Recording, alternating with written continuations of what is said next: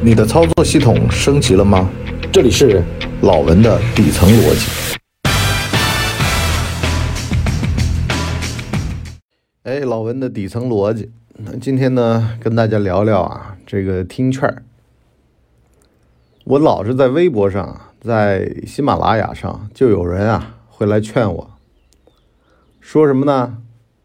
你管自个儿叫博叔，我一七零后，我听不下去。啊，来挑理儿的。完事儿呢，也有人说了，我抖音上嘛不是做了一集，啊，说的是这个比较厉害的人啊，不喜欢玩那套什么杯子举得高举得低，喝茶的时候散烟，茶倒的太满了送客这种玩法。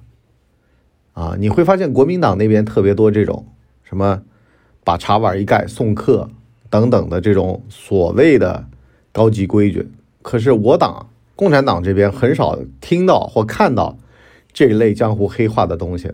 为什么呢？一个先进的、优秀的组织或者群体，他是比较少研究这玩意儿的。因为呢，这个江湖黑话的系统啊，它本身就发端于底层，然后呢，这帮人上去了，还有一股泥腥味儿，所以呢，我也不接受。啊，我开开玩笑，我说您是大人物，啊，您懂得多，见多识广。其实啊，这个三观不合啊，不必强融，说的其实就是这么一个道理。我写这么多年文章，讲这么多年的播客，唯一的感受是什么呢？你碰到二四 K 纯傻逼，最好的办法就是捧他，完事把他拉黑。你也别试着。跟他解释这个世界的本质是什么样的，因为呢，在他眼里，这世界本质可能就是一坨屎。你呢，有的时候啊，跟他讲完，他呢转头就问你一句，他说：“对吧？是屎吧？你死不死？”那么讲到这个挑理的人，我都经常啊看到有那种什么，你刚才说什么大便，说什么屎。哎呦喂！我刚在吃饭呢，你他妈恶心谁呢？还有那种什么，你能不能别说死不死？多难听啊！这是人话吗？我就想问啊，那你听相声吗？你听郭德纲相声是不是也发出了这一声声的感叹？为什么？我是捧到你面前给你听了吗？我是把屎端你面前了吗？不是你进我的。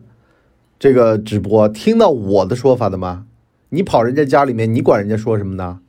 你看，就有这么蠢的人，为什么呢？他总觉得这个世界得围绕他转，稍有不合他心一点，他就觉得说：“哎呀，你在逆龙鳞啊，我是皇上啊，你那根葱呢？你看，你说你死不死？你想不想死？所以呢，好多时候呀，碰上这种人，碰上这种。挑脸儿，寒酸穷酸，没有格局啊！甚至呢，话说的难听点儿啊，我们有的时候就会碰到，有的人他就是难以驯服的桀骜不驯的人，他总喜欢显示出自己的特殊和你得尊敬我的那种语气。这个时候啊，你就得把他头摁到泥土里面，往死了，用脚踩他的头，告诉他，不是所有人都是你爸爸，也有你妈。都是第一回做人，那谁惯着谁呢？所以呢，这么看来啊，你就比如说像我啊，这几年活通透了。前几年我特别郁闷这种事儿，为什么呢？你网上啊，这个网络上面是各色人等都有，什么人种的，什么品种的，啊，什么妖种的都有，完了都到你面前，而且呢，都各执一词。就跟这个爷孙骑驴的故事一样的啊，你要把驴累死呢，还是你要把爷爷累死呢，还是你要把孙子累死呢，还是你们仨都去死呢？都有。所以呢，人言可畏。阮玲玉怎么死的，自个儿心里清楚，是吧？心里面不能太脆弱。人家说杨幂脚臭，杨幂就得去死啊。所以呢，你反向而行之，活出了坚强蜜。那反正能拿我怎么地啊？说两句就说两句呗。是吧？又不掉块肉，只要你给我钱，能让我挣着钱，我闷声发大财。主要还是钱，还是利益。但凡要是钱上面说得清楚的，那也忍了就忍了。所以呢，今天就讲讲这个原则和边界的事儿。有的人吧，就特别经不起别人的三言两语，就别人说你两句就受不了了。大会小会啊，领导开会批评，受不了了。你说谁呢？哈，你骂小爷干什么呢？小爷是你能张嘴骂的吗？你看生气了，怒了。可是呢，人家就等着你生气，完事儿呢，不想赔你钱，你自个儿主动辞职。为什么？情绪。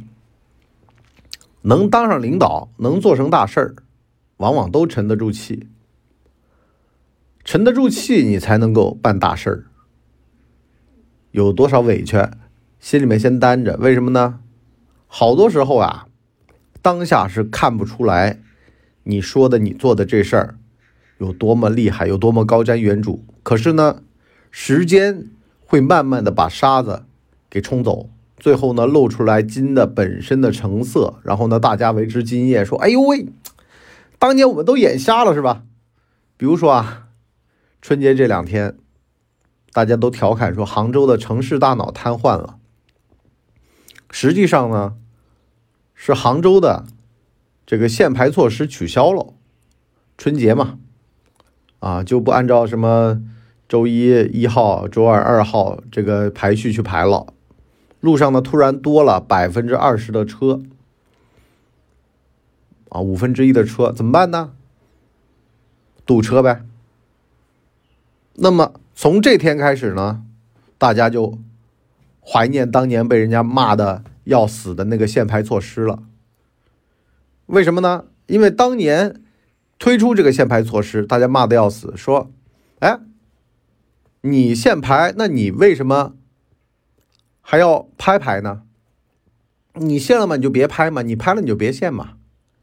什么意思呢？就是说，你要么就是控制一下牌照的发放嘛。可是我要牌照呀，我要开车呀。你如果线上路，那我就那你就别让我买嘛。反正他那意思就是耍流氓。但凡涉及到别人点利益，别人就觉得说你这不合理啊，不公平。啊，你为什么不让老的车牌销毁呢？是吧？让这帮上路的车，啊，逮到你就把他车给拒了，啊，然后扔了，报废了，啊，强制报废怎么样呢？可是这都是私有财产的，这都是有法律规定的呀，不能乱来的呀。只能说限制牌照发放，再加上限行，啊，上路就限行了。哎，十来年了吧？啊，这个政策。到今天终于被人夸了，他被人骂了十来年，就好多的事儿就这样。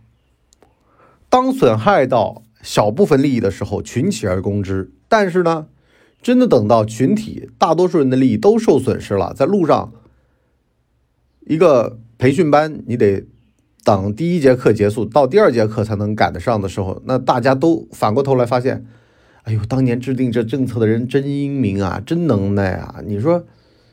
你就包括像杭州楼市限限购一样的啊，现在肯定挨人骂。你如果当官，你如果做一个政策的制定者、拍板者、决定者，你肯定活着的时候一直在挨骂。真等到你死了，这事儿才能够被大家所接受。那你活着的时候，如果玻璃心，你还受得了吗？所以呢，当年罗永浩刚创业的时候，天天就用马云的那种企业家的胸怀是被委屈撑大的。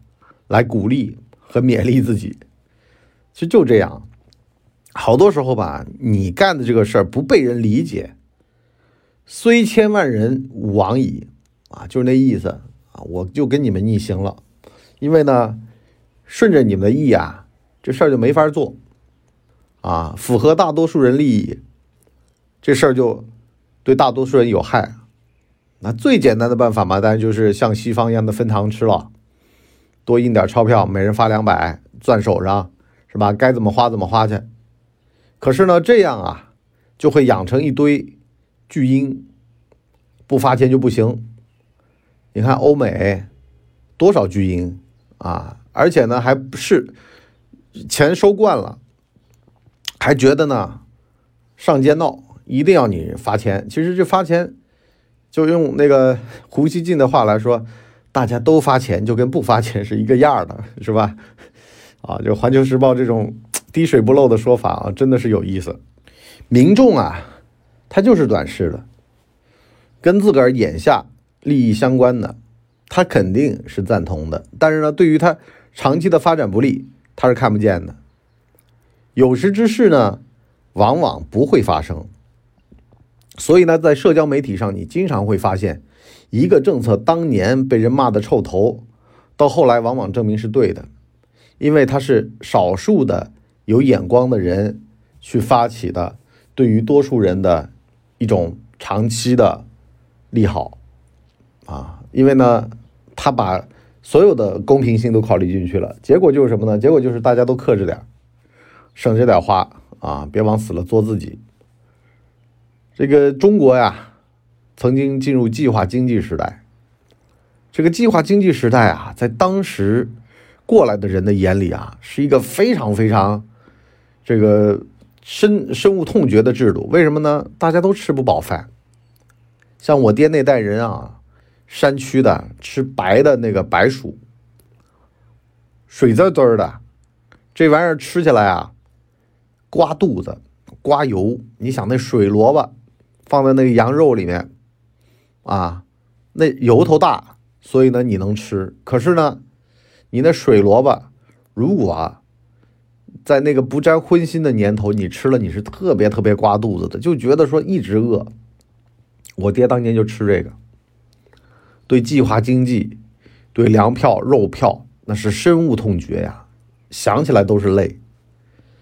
可是呢，他们不知道，他们那代人啊，就是因为中国执行了这么久的计划经济，从而把他们都养活了。你转头去看印度，这好多人还饿死呢，一直到现在啊。一个国家和制度啊，不是说看把你喂得多饱，而是能把所有人都养活。这就跟现在的这个抗疫制度一样的，它不是说像西方一样的让有钱人先走，而是呢大家一起往前走，手拉手。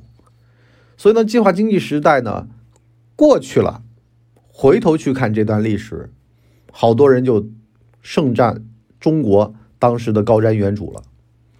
你先把这么多人口养活了，等到改革开放这波机会来，全世界最大的、经过教育的、有工业化思维的、世俗化的一个经济体迅速崛起。为什么呢？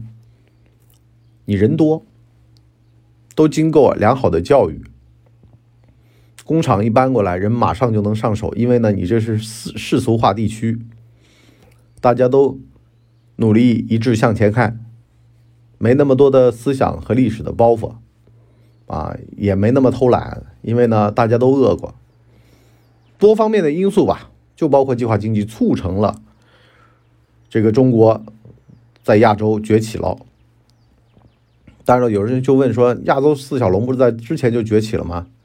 亚洲四小龙其实就是因为当年中国被封锁。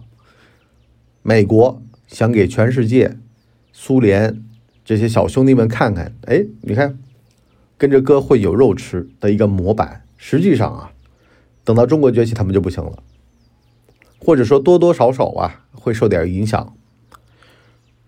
所以呢，当你啊用短视的眼光去看问题的话，你会非常的看不懂，甚至呢是深入，就包括很多老头啊死的时候火化的时候还在那骂呢。哎呀，这个共产党不行，这体制的问题啊，美国多好。实际上呢，今年、去年这个疫情影响，大家突然往东边看，发现了全世界唯一的一个解药，就中国模式。其实也有好多国家做的不错，比如说新西兰啊，这个乌拉圭啊，是吧？这都发现了，就是说原先先进的它未必先进啊，像西欧、像美国。啊，都出了巨大的问题啊！因为呢，民主走到了他的十字路口，发现了自己呢不知道该往哪儿走。哎，那这个事儿就有意思了呀！你说你该听谁的呢？谁说的你该听呢？其实啊，在反制倾向越来越严重的现在啊，你会发现啊，这个社交网络在割裂，你上微博你会发现一一群这个女权，你上知乎你会发现一群精英。实际上呢，都都是伪的，都是假的。但是呢，你就能发现了啊，社交媒体上都有媒都有都有阶级属性了。一上来你就会发现，哎呦，屌丝全在微博。然后呢，稍微有点层次的中产阶级呢，也不叫层次吧，就中产阶级吧，在知乎。上 B 站吧，都是知识青年；上抖音吧，就是普罗大众；上快手吧，就是农村。啊，这都是有社交标签的，你一看就知道这人老玩什么，就知道啊这帮人的属性。你比如说小红书啊，就是中产女性。哎，这就有意思了。当你去把这些东西一一的罗列出来的时候，你会拼出一张社会拼图，就是哎，这个世界怎么就都自说自话了？我在我的信息茧房里面，我听到的是对我最有利的声音。比如说韩国六间房的这个事儿啊，恋童癖他妈的都有他的圈子的呀。原先在这个社会里面是被挤压的群体啊。口诛笔伐的呀！你看报纸，谁敢在报纸上写相关的文章呢？但是你进了那种社群，你就会发现这事儿好普遍呐，很正常啊。你看抱团取暖的，以前啊，同性恋群体都是在公厕的厕所的墙上写字儿，还经常被涂抹啊，这个写上他自个儿的手机号码，过街老鼠。可是呢，现在这种网站、这种微信群，好了，大家都加油打气。哎呀，同城群是吧？只不过是你不知道，你知道的话，你会觉得触目惊心。哎呀，为什么会变成这样？其实不是变成这样，是信息流通的速度更快了，这个载体呢更加的多元和丰富了，而且呢，这个越来越形成这种啊信息筛选人的机制了。你就比如说像你刷抖音，你要老刷小姐姐，你就会经常看小姐姐。如果说呢，你要真的想了解一个人，你现在就把他的抖音打开，你刷一下，你就会发现这哥们儿是个什么标签啊？你如果说老是看到肌肉男啊，看到搔首弄姿的肌肉男，你就会怀疑他是个同性恋。现在他用的这种视频、短视频软件就能够深深的把这个人的兴趣爱好全出卖了。所以呢，这个数据养成、数据的这种挖掘。技术就变成了关键啊！就比如说大数据杀熟，他就知道你爱好啥，他就给你推高价的这个啥。所以呢，这是一个比以往任何时候都要孤独，但是呢，又比以往任何时候都要抱团的时代。就你会觉得很割裂。本来呢，可能一个先进的组织和群体啊，你应该有更多的人来响应。原先就有这种错觉、错误。你比如说像贾浅浅事件啊，贾平凹的女儿进了作协，哎呦，那可是很风光的啊，主流的这种作家组织啊，你进去了，你肯定是万人捧啊，参加各大研讨会，吃着国家饭啊，你肯定会觉得自个儿倍儿骄傲啊，这个体制内身份地位全有了。可是呢，现在啊，作协这身份就比较灰暗，你写的诗啊都被人放大了看。就这个时代，你做过什么，你都会留下痕迹，啊，你那些诗，人家外行人就能来点评你，你还没办法，没招没招的。那你可以用一个知识共同体的一个发声说，我们觉得他学术上没问题，但是业外人就笑你，因为呢，连业外人都能看出来你水平差，什么屎啊、尿啊、屁啊都写在诗里面，然后叫回车见诗人，啊，东西好不好呀？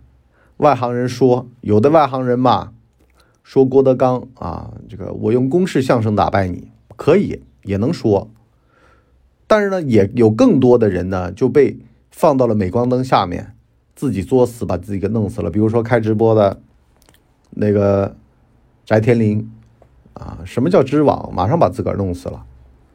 所以呢，这是个好时代，也是个坏时代，就得弄明白了，你自个儿啊，专业在哪儿？得把自个儿的专业拎起来。你就比如说，我这么多多年啊，八年我做播客，我唯一的一个心得或者说一个风格就是真诚。我从来不说自个儿都这个不敢说、不想说的话。所以呢，我这人为什么就有这么一个毒的人设呢？不是毒蛇的毒啊，是独立的独。因为呢，我发现啊，如果你不说人话，你在那装文艺腔，你是没有受众的。我今天早上就刷到一个我早年的一个合作的一个博主，他做的抖音粉丝三百多，说什么断舍离、每天读书、跑步、背英语。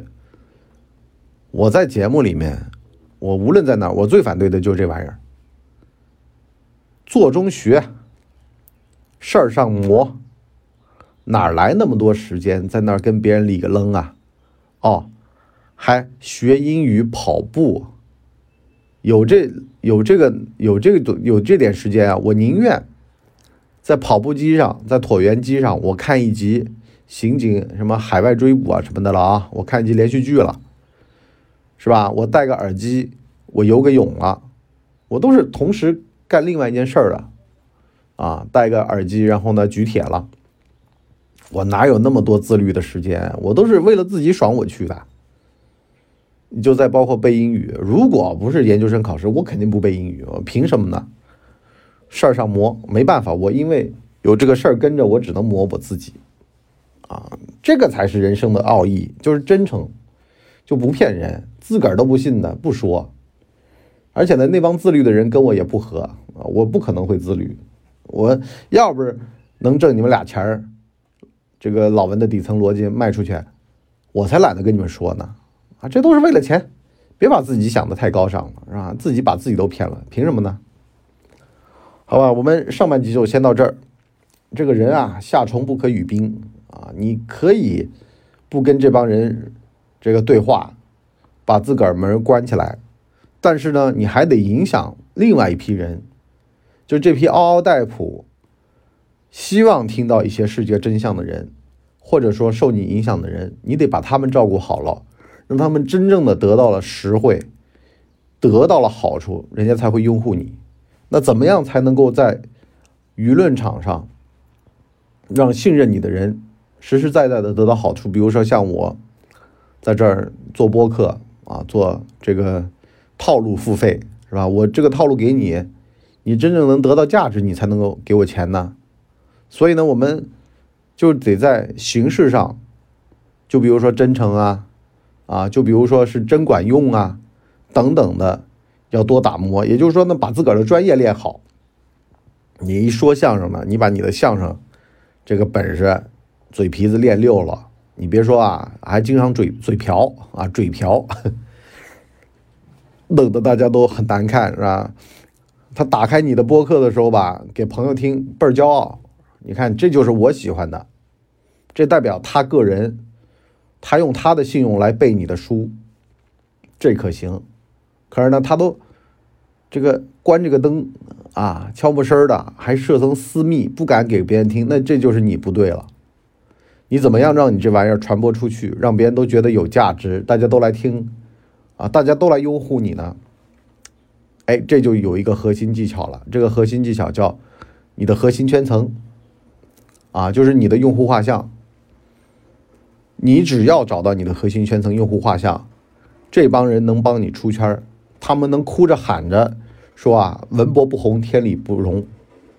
怎么样出圈我到目前为止啊，我有一个感觉是我慢慢快出圈了，可是还没有。但是你先要进圈再出圈首先你得有个圈儿就是让你身边的人觉得把你给推荐出去，让你上位。你如果不升职，他们就晚上睡不着觉。哎呀，文书如果不文书如果混不好，那就是我们混不好啊，就那种。